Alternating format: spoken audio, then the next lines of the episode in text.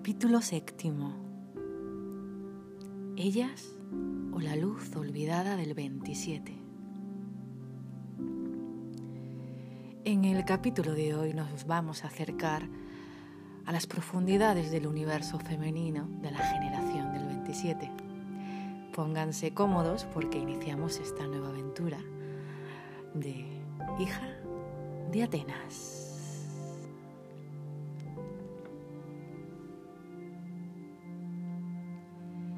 Quisiera remover conciencias para reivindicar el peso y la memoria de aquellas mujeres valientes que se atrevieron a transgredir las convenciones sociales de una época convulsa a través de su talento y su tesón. Mujeres que fueron las precursoras para que la sociedad española se abrazara al cambio de mente que estaba imperando en el viejo continente europeo. En España no tuvimos ilustración. En la actualidad siguen asomando las consecuencias de aquella no recepción de las luces que dominaban en toda Europa. Pero sí tuvimos importantes personalidades que abrieron los ojos a una parte importante de los españoles, aquellas personas libres de espíritu y de mente. Gracias a ellos, la divulgación de los avances científicos y los ideales filosóficos de la Ilustración fueron dados a conocer y pudo ser posible salir de la minoría de edad kantiana. Recuerdo aún cómo en el colegio se nos hablaba de la generación del 27. Aprendimos que teníamos autores que habían dejado una huella indeleble en la literatura y en las artes, como Federico García Lorca, Luis Cernuda, Rafael Alberti, Damaso Alonso, Salvador Dalí, Gerardo Diego y otros muchos. Pudimos asomarnos a sus versos en nuestra tierna infancia y descubrir en un mundo muchos mundos y en la prisión de la vida la libertad. Pero a los libros de texto se les programó para omitir parte de la verdad, que hubiera dado por conocer a los 10 años los versos del poema Amor de Ernestina de Champucín o el poema de Rosa Chacel, Reinarte Misa, o haber contemplado el surrealismo mágico de la inigualable Remedios Varo en su obra Papilla Estelar, como aprendí de los versos de Lorca en mi infancia. Durante siglo se ha obviado introducir en los libros la perspectiva femenina. En la actualidad sigue siendo un problema grave. Los libros de textos del sistema educativo siguen sin reconocer la visión femenina de la historia al método histórico se le ha olvidado el rigor científico exigido. Por lo tanto, es imposible hablar de equidad social. Es por ello que vindico el justo lugar que merecen todas las grandes mujeres que con su trabajo y su talento consiguieron hacer camino y abrir nuevas sendas a todas las mujeres, consiguiendo una evolución social mucho más justa necesaria. Por todo ello y por mucho más, hoy quiero hablarles de estas ilustres mujeres que defendieron la cultura, su visión poética, estética y política de la vida cuando a la mujer le estaba prohibido acceder a cualquier círculo cultural. La generación del 27 tuvo la mirada femenina necesaria para obtener la visión integral de la sociedad del momento. Muchos han sido los siglos en los que la mujer ha estado relegada al hogar, al papel de abnegada esposa, cuyo único fin era procrear a los hijos del mañana. Ellas tenían muy difícil, por no decir imposible, aventurarse en su formación intelectual, sobre todo si no pertenecías a la clase alta de la sociedad.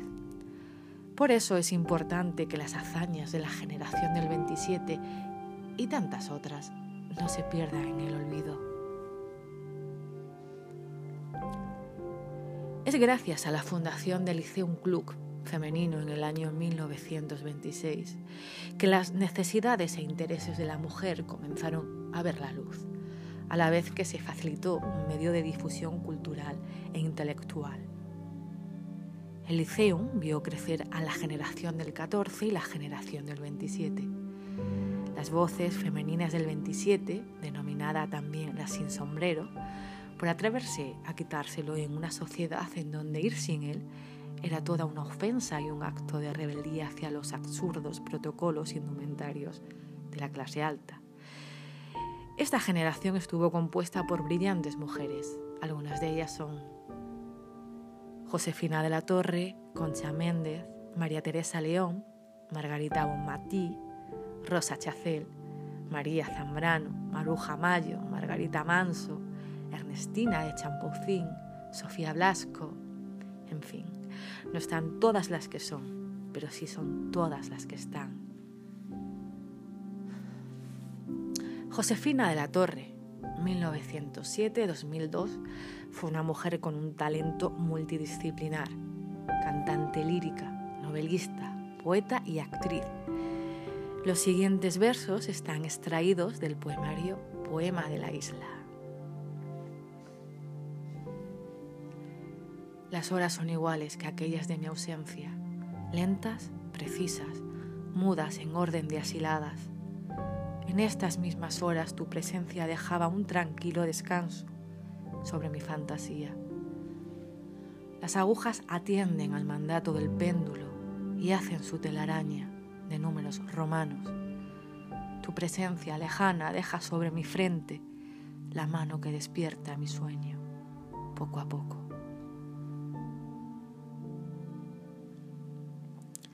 De la poeta madrileña Concha Méndez, 1898-1986, extraigo el poema llamado Ancho es el mar, Él ha de separarnos.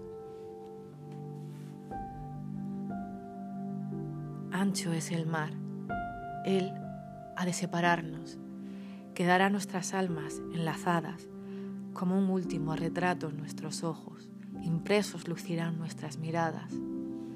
El barco que he de oír está en el puerto, a este seguirá otro en que tú vayas. Te esperarán mis brazos, no sé en dónde, tal vez en algún puerto, en una playa.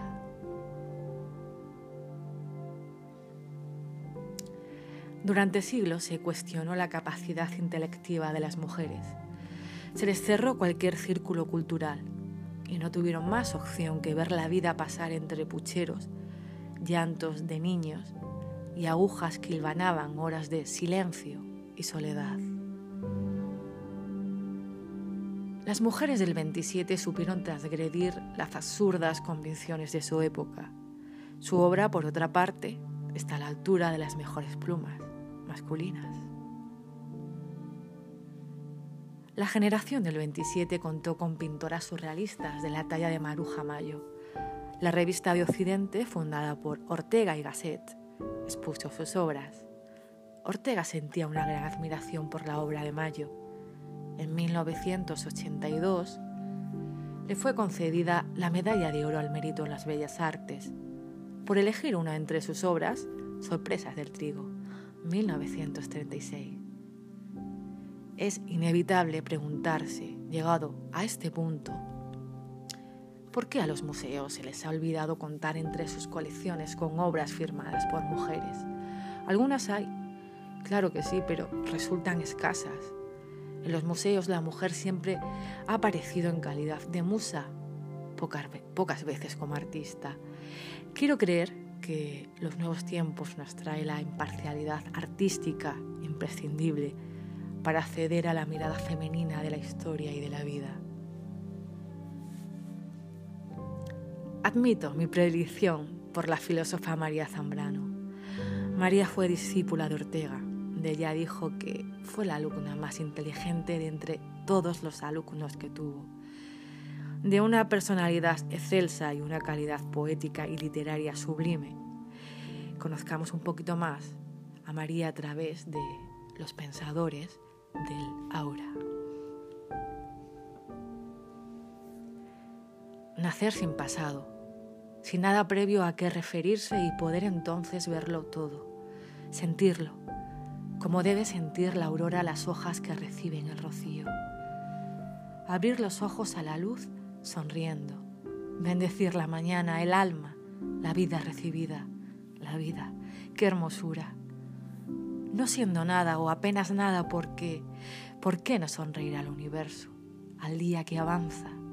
Aceptar el tiempo como un regalo espléndido, un regalo de un Dios que nos sabe, que nuestro secreto, nuestra inanidad, y no le importa, que no nos guarda rencor por no ser.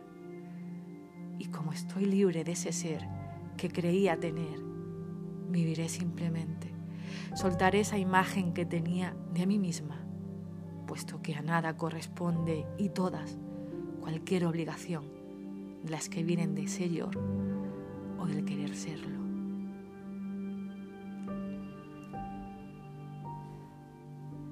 Estas pocas líneas no pueden recoger todo el manantial de luz, ni todo el goce ético-estético que la obra de estas influyentes mujeres ha entregado a la humanidad mediante su esfuerzo y su poderoso talento. Mujeres como tantas otras que deberían ser tenidas en cuenta en una sociedad que se deshace ahogada en su propia vacuidad líquida.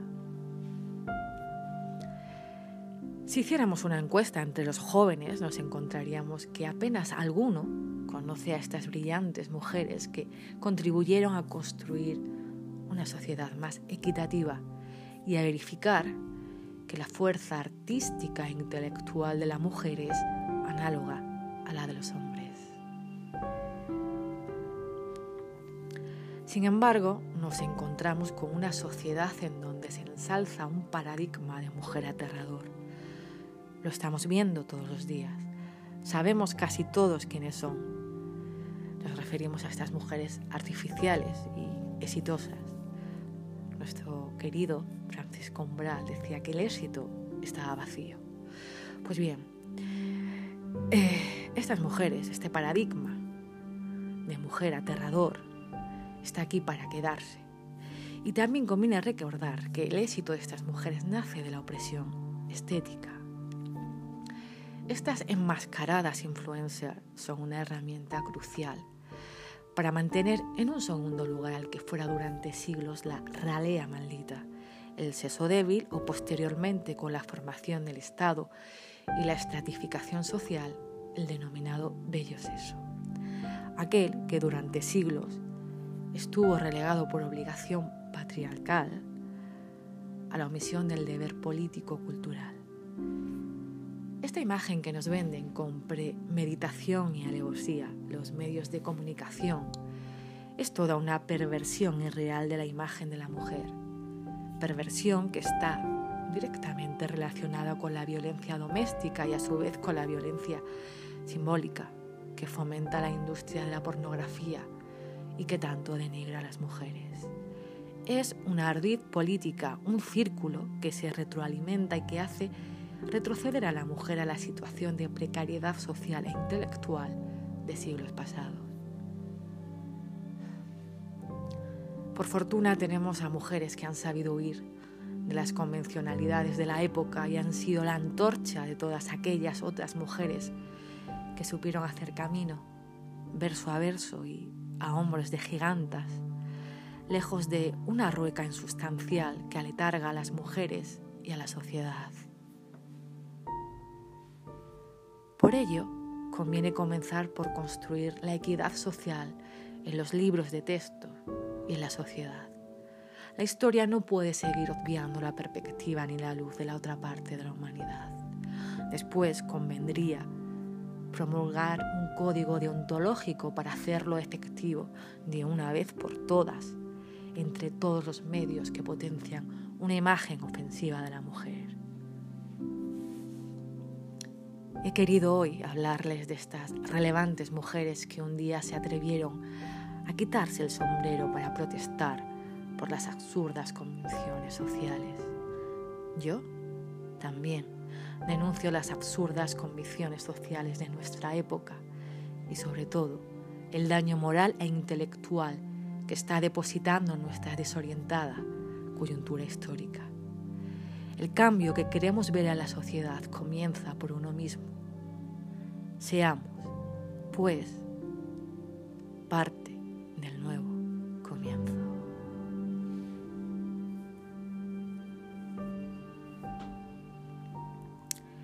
Edición, texto y voz, Laura Casado Porras. Reciban un sincero saludo de hija de Atenas.